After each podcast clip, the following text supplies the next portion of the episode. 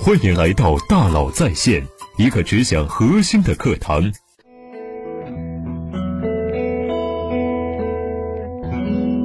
你好，欢迎来到大佬在线。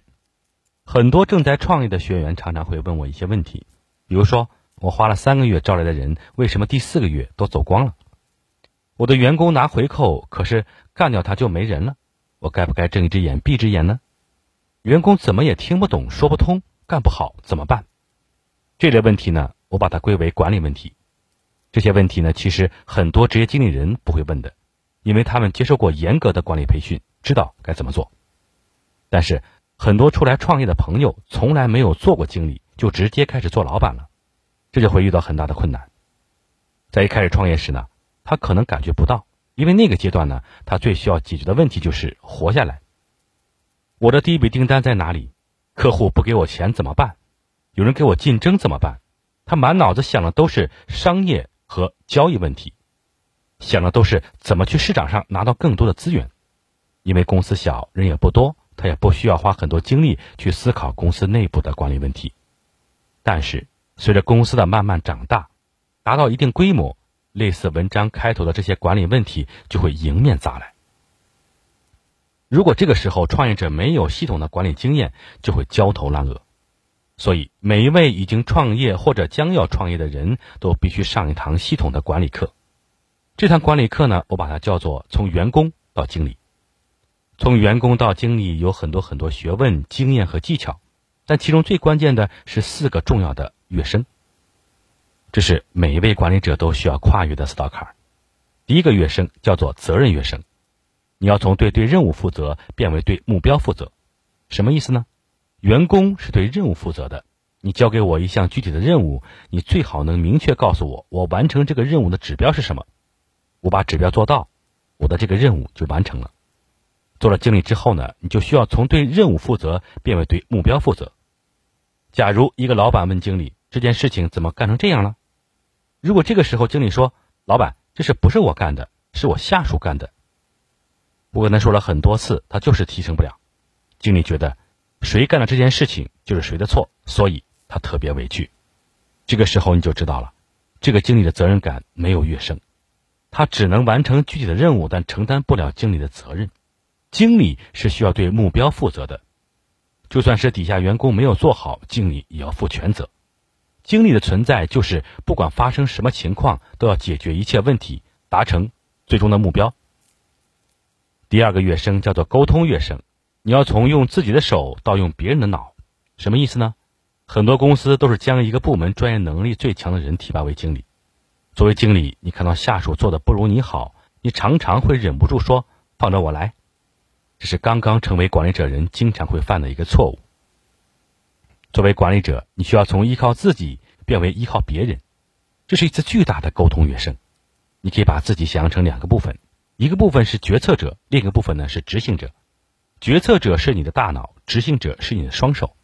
现在呢，请你想一想，你的决策者和执行者之间是怎么沟通的呢？是无缝沟通的，对吧？你的大脑想什么样的决策，你的双手马上就能干起来，这几乎是可以同时发生。你的决策者和执行者之间的沟通是没有任何损耗的，但是当你成为一个管理者的时候，情况就复杂多了。你的执行者不再是你的双手，而是下属的双手。你需要把他自己的想法呢变成下属的行动。这个时候，你就需要把你的决策同步到你的下属的大脑中。你不仅要跟你的下属沟通清楚你到底想要什么，你还要沟通清楚你为什么要让他这么做，你为什么要让他这么干。你得让你的下属发自内心的理解你的想法，这样他才会完整的去执行，而不是简单的糊弄。这就需要很强的沟通能力。所以呢，我把这次跃升叫做沟通跃升。第三个跃升叫做关系跃升。你和下属之间的关系呢，需要从左右的伙伴变为上下的战友。什么意思呢？上个星期呢，我们还在一起骂老板，结果呢，这个星期呢，你就被宣布要变成他的老板了。你和以前一起共事的同事呢，就从左右的关系变成了上下的关系，这个时候问题就来了。我们之前关系那么好，现在应该怎么处理呢？我是应该把他当做血浓于水的家人，还是无话不谈的朋友，或者是并肩作战的合作伙伴呢？很多管理新人都不知道该怎么办，一直在纠结。有的时候，你会考虑把下属当成家人，你会告诉他：“我们都是一家人，我们要为公司这个大家庭共同奋斗。”公司业绩好的时候呢，这也许没有问题。可是，一旦公司业绩不好了，你的下属被裁员了，这个时候你怎么办？你见过哪个家庭因为家里吃不上饭就把儿子给裁掉的？你绝对不会干这样的事情，但是公司会。所以你们的关系呢，不是家人，当然呢，也不是朋友。管理者和下属只有一种关系，叫做合作伙伴。你的下属不可能一辈子待在你的公司，对他来说，他的人生才是最重要的。他只不过是在这段职业生涯里正好选择了你，而你也正好选择了他。你们只会共同走人生的一小段路。这段时间，你们因为有共同的目标，所以交换彼此的价值。你可以把感情当作纽带。但本质上，你们的关系是合作伙伴，是并肩作战的战友。